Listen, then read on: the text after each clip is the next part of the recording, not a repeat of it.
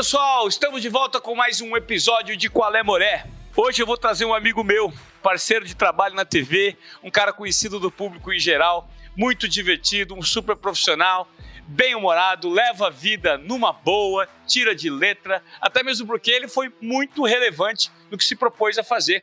É o principal árbitro brasileiro, apitou duas Copas do Mundo em 78 e a final de 82 entre Itália e Alemanha. Ele foi o primeiro brasileiro não europeu a apitar uma Copa do Mundo e fazer muito sucesso depois como comentarista de arbitragem na TV brasileira. Afinal de contas, todos sabem que a regra é clara. Qual é, Arnaldo? Qual é, Ivan Moré? Tudo bem? Estou aqui à tua disposição. Pô, cara, que legal bater o papo contigo. Como é que tá a vida depois da aposentadoria? Só curtir na praia? Nada. Primeiro, com um pouco de saudade.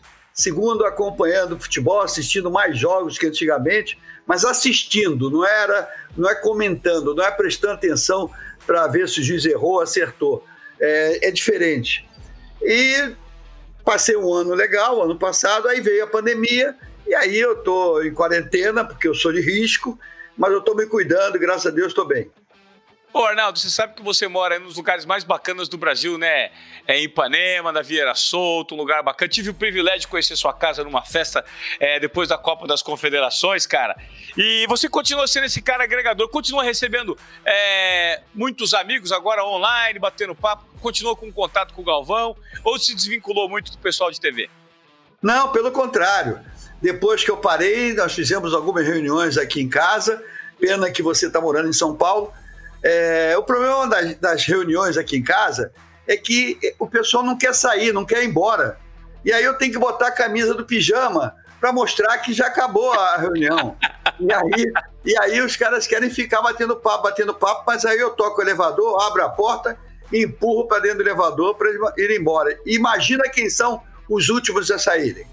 Não tenho dúvida. O principal deles eu sei, porque ele é o maior arroz de festa que eles não deixavam eu sair das reuniões lá no Leres, o Galvão, né? Exatamente. é, e o Júnior também é parceiro dele nessa hora. Aí eu empurro ele, o, o, o, o Júnior com a, com, a, com a, mulher, o Galvão com a mulher, e eles, eles descem. Porque só assim que acaba a reunião. Mas depois veio a pandemia, não tá dando. Ô, Arnaldo, muita gente é, se pergunta, né? Poxa, o Arnaldo é um cara que trabalhou como árbitro, é, começou apitando partidas de, de, na areia, né? É, chegou a uma Copa do Mundo, conseguiu a consagração. E você é um cara muito simples de lidar, você atende todo mundo, você tem uma simplicidade muito grande. Qual que é o segredo do sucesso, Arnaldo? É o bom humor. É, você tem que ser uma pessoa uh, bem-humorada, alegre, séria, é, o humor até determinado limite, e encarar a vida como ela é, procurando aproveitar as oportunidades. É, conforme você disse, eu comecei no futebol de praia em Copacabana, onde eu nasci, e aproveitei as oportunidades. Me deram a oportunidade de apitar um jogo lá de pelada, eu fui apitando, fui levando a sério, fui estudando, e aí nisso fiz um curso, fui para a federação. É, um dia me convidaram para apitar em São Paulo, contratado, eu fui. Aí fui promovido árbitro da FIFA. Na própria FIFA eu comecei a participar de competições, fui duas Olimpíadas, é, cinco Copas do Mundo, sendo que duas de profissionais e três dessas sub-21. Então eu sou fruto de oportunidades. Depois, junto com o futebol, eu, eu me dediquei ao mercado financeiro, também agarrei uma oportunidade muito grande. Eu era um, um, um agente autônomo de investimento, eu que orientava as pessoas é, para o que eles podiam, tinham que fazer com o dinheiro nas, nas suas aplicações. Me tornei diretor de uma corretora, depois virei dono de uma corretora de BMF. E, e por final, agora, eu estou já há 30 anos dirigindo uma empresa da família que é uma afiliada da Globo lá em Resende, que é uma afiliada que cobre todo o sul do estado do Rio de Janeiro. São 24 cidades, onde eu tenho quase 170 pessoas sob meu comando. Ou seja, o Arnaldo é dono de televisão, gente. É uma afiliada da TV Globo no Rio de Janeiro. E, Arnaldo, é, o que muita gente não sabe é que você é um cara que sabe muito bem como administrar grana, dinheiro, É, muito bem. Você, inclusive, eu preciso confessar, não sei se você se lembra, você foi o cara que me ajudou no que diz respeito à organização financeira. Eu me lembro quando eu estava mudando a minha vida, meus ganhei filhos, ia mudar de apartamento, precisava comprar um apartamento melhor. Você falou, Ivan, É, não vai pagar o corretor, não, cara. Vai batendo de porta em porta, vai achar um lugar que você quer, bate lá na porta, conversa com o cara lá da, da portaria, de repente o cara te, te indica um apartamento para vender. Eu fiz exatamente o que você orientou. Peguei minha motoquinha, saí da TV, procurei o primeiro prédio, bati na primeira portaria, o cara me atendeu e o primeiro apartamento que eu vi é o apartamento que eu moro hoje. É mesmo? Sim. Eu, não é que eu seja contra o corretor. Eu só falei pro meu neto agora aí em São Paulo. Ele queria arrumar um apartamento em Moema. Eu digo, pega o carro e vai rodando as ruas de Moema e vê um prédio legal e faz amizade com o porteiro que ele vai te indicar. Foi dito e feito.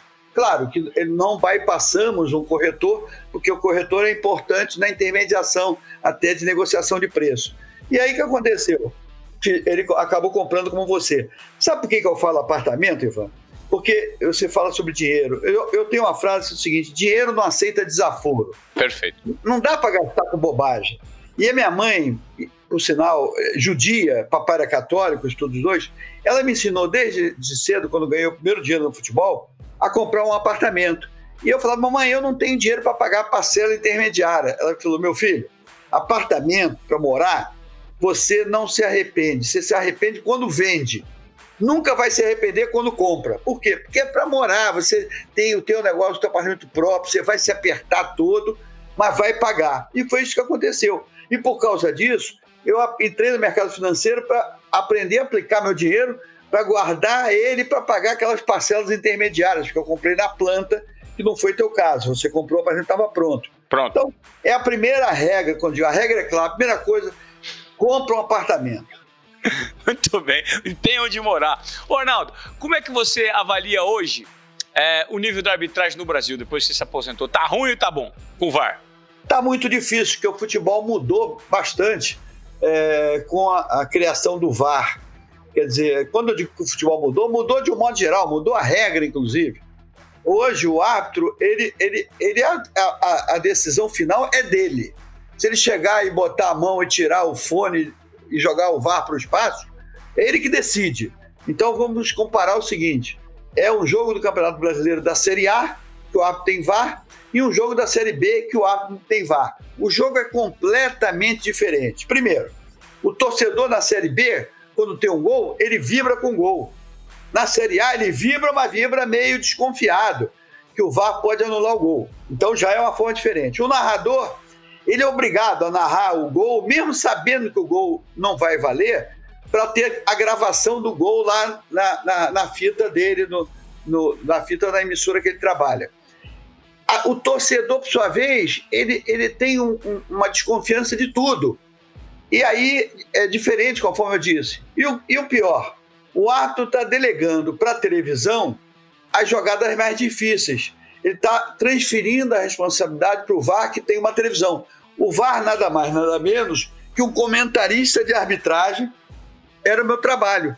Eu olhava um gol, tinha replay, eu digo, esse gol foi irregular. Se eu fosse VAR, eu chamaria o árbitro, olha, olha lá, porque o gol foi irregular. Então, o, o VAR não é nada mais, nada menos que um comentarista de arbitragem. E Maria, imagina um comentarista de arbitragem entrar a todo momento na transmissão enchendo o saco do, do narrador. É a mesma coisa do VAR. Ele fica o jogo todo falando no ouvido do, do, do árbitro. E aí o jogo fica chato. E a mudança de regra? Qualquer lance agora que a televisão mostre um pisão, o pisão na televisão parece um pisão grave. O pisão não é, um, um não é proibido pisar. É igual pisar é, é, é, no, no metrô, no ônibus. Você pisa o pé de um, passageiro do teu lado, às vezes foi sem querer. Às vezes você está andando e o, e a, o jogador é, coloca o pé e você não tem onde pisar e vai pisar naquele pé. Esse pisão, que é sem querer, na televisão parece um pisão, aí o, árbitro, o VAR chama o árbitro, o árbitro expulsa por causa do pisão simples. Outra coisa é a mão. Todo lance que o VAR chama dentro da grande área é porque o cara está de braço assim, assado, e aí virou uma pelada. A pelada que eu digo o seguinte: é um jogo de várzea. Olha, vamos fazer o seguinte: tocou na mão é mão. E aí, Pronto. então, isso mudou no futebol. O futebol tá chato por causa disso. Tá chato, né, Arnaldo? Sem falar na demora que eles têm. Porque a ordem agora é assim, vamos demorar o mínimo. Demorar o mínimo, não dá para ver o lance completo. Não dá para julgar um impedimento corretamente. Não dá para o operador botar no ponto o frame, que é o momento do passe. pode ter erros por causa disso. Ou seja, se você tivesse hoje o poder é, de delegar a existência ou não do VAR, você cancelaria esse VAR hoje em dia? Em parte. O VAR para a bola que entra e não entra, ele é importante. Mas não acontece toda hora. Então eu tenho que avaliar se o custo que eu vou ter para ter câmeras de câmeras fotográficas para examinar se a bola entrou ou não entrou é custo-benefício. Da Copa do Mundo, colocaram um dinheirão a Copa do Mundo do Brasil, um dinheirão de câmeras, só teve um lance da Copa do Mundo. Só teve um lance na Copa de 2010. Só teve um lance na Copa de, de 66. Então, vamos confiar no Bandeirinha. O Bandeirinha está na linha ali, vamos dar responsabilidade a ele. Fica de olho se entrou ou não entrou. E o que ele marcar, vamos aceitar, porque ele é o cara que está melhor posicionado. E o outro lance é um impedimento que eu tenho algumas restrições que eu levaria tempo. Por exemplo, momento do passe, participou, não participou, é uma coisa às vezes que, que, que, que você fica na dúvida. Por exemplo, o cara passa uma bola em profundidade, o atacante está em posição de impedimento, abre as pernas, porque ele está vendo o ponto esquerdo entrar legal. E aí, esse cara que abre as pernas, tal ou não está em, em, em, pune ele ou não pune? É, é, é discutível. Então, é, é, é, sabe uma coisa? Para mim, demite o VAR. Ponto. Demite o VAR. O futebol ia ser muito mais raiz, né, Arnaldo? Claro, pô. É, ver um jogo de juvenil, um jogo de, de sub-17, não tem VAR. O jogador joga de uma forma. Agora, com VAR, o jogador simula. Toda vez que a mão de um adversário bate aqui no rosto, ele bota a mão no rosto, cai, roda. Aí o juiz vai lá, pede o filme, botou a mão no rosto, vermelho. Pô, tá de brincadeira. Caramba. Ô, Arnaldo, me conta qual foi o jogador mais difícil de você é, de colocar disciplina dentro de campo que você já apitou eu, eu coloco os jogadores mais fáceis. Quem são? Pelé foi um jogador fácil. Porque ele, ele, fazia uma, um, uma malcriação, quer dizer, ele, o Pelé é, é, é, é ele usava todos os artifícios, porque futebol é um jogo. É, é, se você deixasse, ele botava o braço dele debaixo do, do, do braço do zagueiro e dizia que estava sendo agarrado. Então era um Sim. cara que você tinha que estar de olho nele. Era um cara que, craque, ele tabelava com o pé do adversário. Ele mirava o pé do adversário que estava na base, tocava no pé e corria do, do lado, fazia tabelinha com o pé do adversário. Então, agora, em compensação, se ele fazia uma coisa errada, se olhar para ele, só olhava. Ele não falava nada. Outro que você não podia olhar, você tinha que correr em cima dele, meter o dedo na cara dele, gritar com ele e virar as costas rapidamente, era o Rivelino. Então, são dois tipos de jogadores que você tinha como controlar eles. Nunca expulsei nenhum dos dois, mas de forma diferente. Um, você olhava, outro, você partia para cima e dava aquela bronca e virava de costa e ia embora, porque senão ele ficava xingando lá e você podia considerar esse xingamento uma ofensa e botava ele para fora. E ele xingava mesmo. É aquele cara que, quando perdia um gol, olhava para o pé e xingava o pé porque o pé não bateu bem na bola. Então, um cara é, é, é que era, era espontâneo nesse aspecto. Agora, eu... trabalho, ah. todos os jogadores dão. É todos. só o hábito da chance. É ah. igual você, professor, como eu sou de educação física, eu sou. É você ir dar uma aula e um garoto querer bagunçar a aula. Você para tudo e você olha. E, e impõe limite. Jogador, você tem que impor limites. É igual filho. Perfeito. Ô Arnaldo, e eles se xingam muito adversários dentro de campo, porque a grande curiosidade que o público tem é saber como é que é o ambiente dentro de campo. Durante uma disputa, durante a bola parada, que tá, tá todo mundo parado ali para cobrança de uma falta, os caras se tratam bem, às vezes, adversários, e às vezes se tratam muito mal também. Se ouve muita, muita palavra pesada dentro de campo?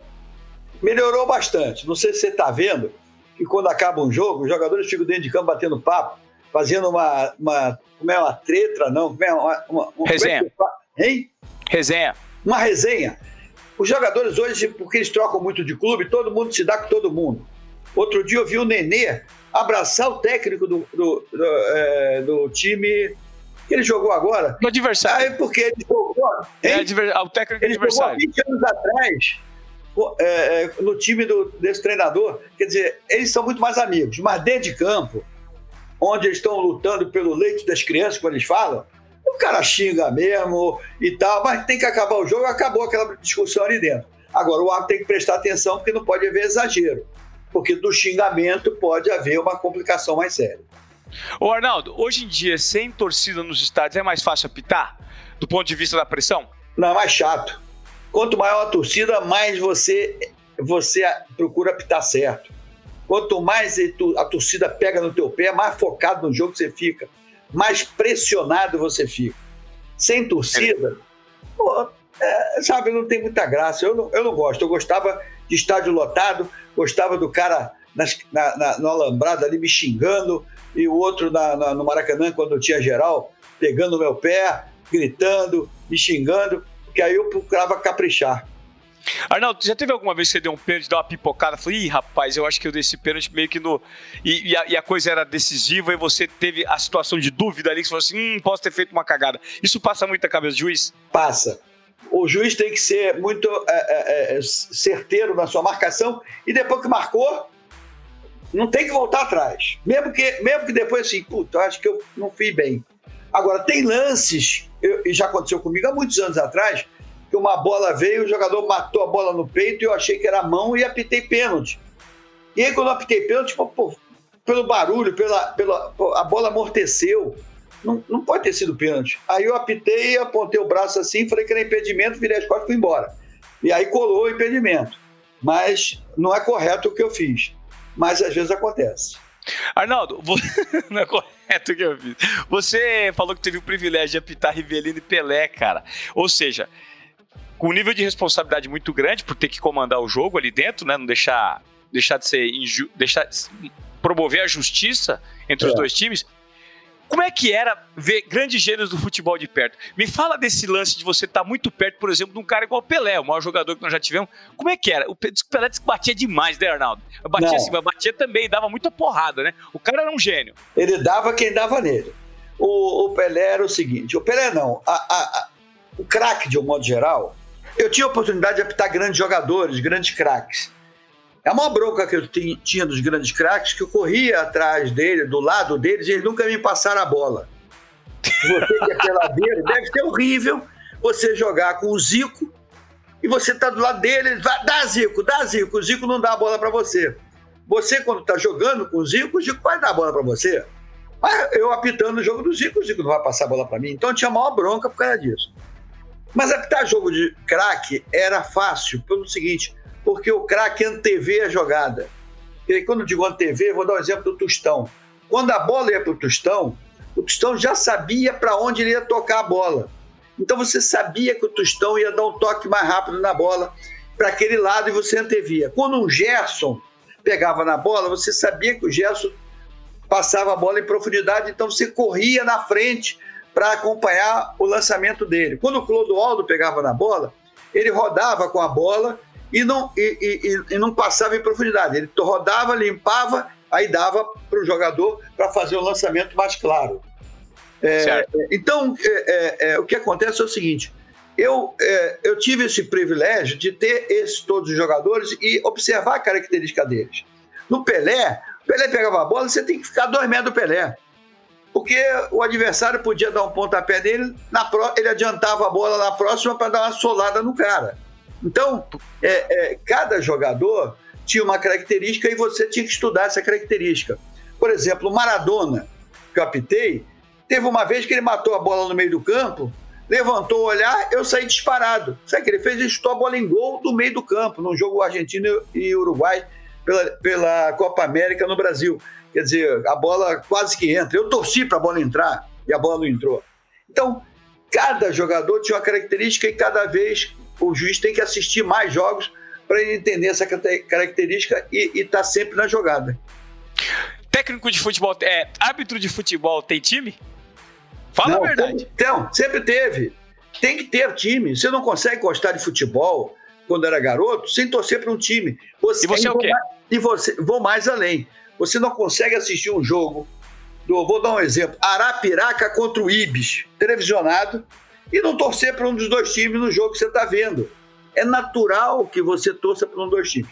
Como eu era garoto, e eu, é, é, levado pelo meu pai, levado pelos meus tios, eu via muitos jogos, mas tinha um time que eu gostava. Quando eu comecei a apitar muito cedo, com 17, 18 anos, 15 anos na praia, depois 9 é, na federação, eu esqueci o time, digo, o time é Arnaldo Futebol Clube. Minha mãe que falava isso. E a minha mãe falava mais além. Ela falava assim: quando eu ia apitar um jogo, voltava, ela falou: como é que foi o jogo? Eu falei: empate. Bom, ninguém reclamou. Eu, não, não reclamaram que foi empate. Portanto, esse negócio de time é bobagem. E se o cara tem um time, é muito difícil, porque na hora ele está pensando é nele no jogo ali. Se ele fraque... e, e ficar focado, se ele fraquejar, não é o time que vai prejudicar, a prestação que está atrasada, a briga com a mulher, é, é, o problema no trabalho. Ele tem que estar tá focado 90 minutos naquele negócio. Por isso que no final do jogo, quando ele está cansado, ele desfoca um pouco e acontecem jogadas que acabam acabando com a, com a arbitragem dele. Arnaldo, qual que é o bastidor mais interessante que você se recorda que o futebol te permitiu? Interessante.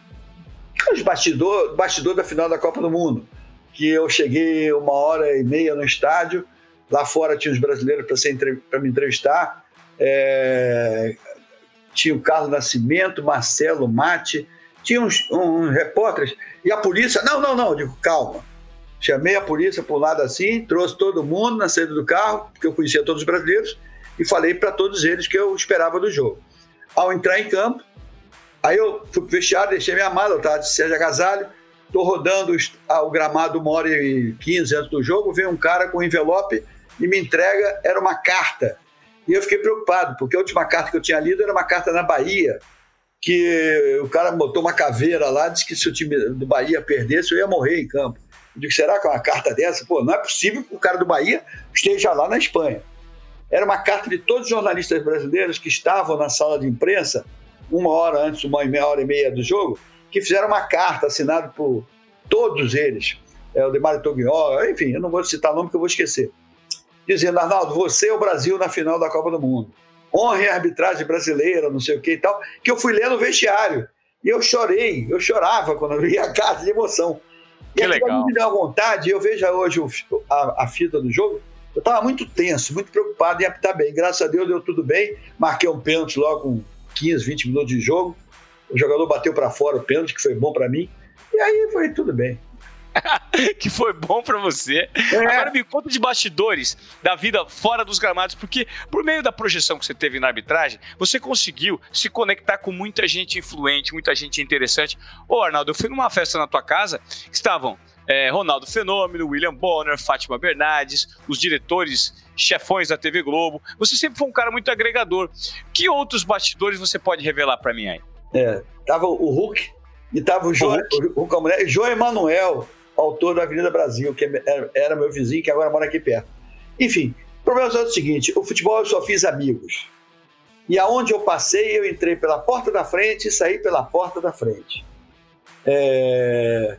E por isso que eu sou prestigiado até hoje. A despedida minha na TV Globo, é... que eu tinha feito na Copa da Rússia, me pediram para prorrogar, eu tinha contrato, é, até dezembro. Chegou em dezembro, fizeram matéria comigo, com a família, o Galvão foi no meio da, do gramado do Maracanã, fez um esporte espetacular maravilhoso e tal. Quer dizer, então, e com isso eu criei uma rede de amigos e que continuam até hoje. Hoje eu ligo para todos eles, porque realmente eu sou grato a, a, todos, inclusive, que me deram oportunidades, que hoje, o, uh, por exemplo, essa semana saiu uma, uma charge do Chico, do, do, do, presidente Bolsonaro dando um cartão vermelho para o Ministério da Fazenda. O Ministério da Fazenda, no final, ele falou assim: pode isso, Arnaldo.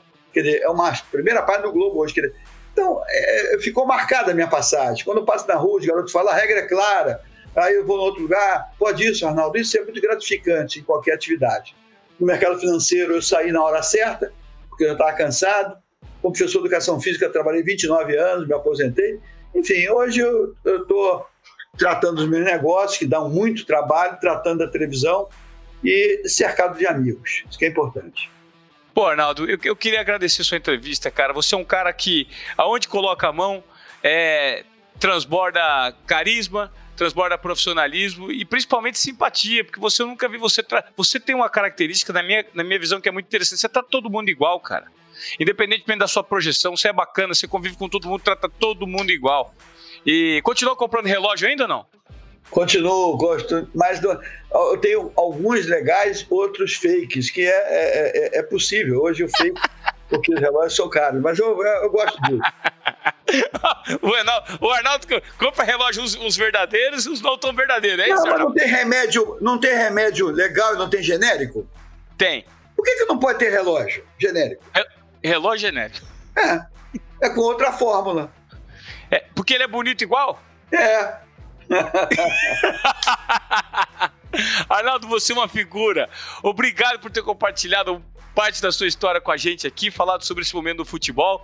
E você que gostou desse papo com o Arnaldo César Coelho, compartilha aí esse Qual é Moré com o maior árbitro da história do Brasil, o cara que marcou não só no esporte, mas também na televisão brasileira. Arnaldo, prazer conversar contigo, meu amigo. Qual é, Moré? Já acabou? Já acabou, nós fomos rápido aqui, rapaz. Tivemos um probleminha com o computador, conseguimos nos resolver aí. Vida longa, um beijo pra Mari, sua filha, que mora no meu coração, assim como você. Um abração. Tamo junto, valeu!